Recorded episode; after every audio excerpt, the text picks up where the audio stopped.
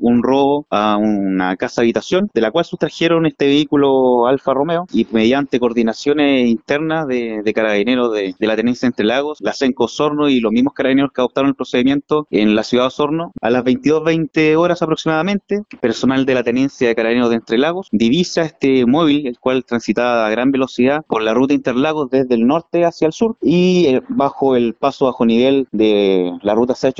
se logra la detención de este móvil y se logra la detención de dos individuos.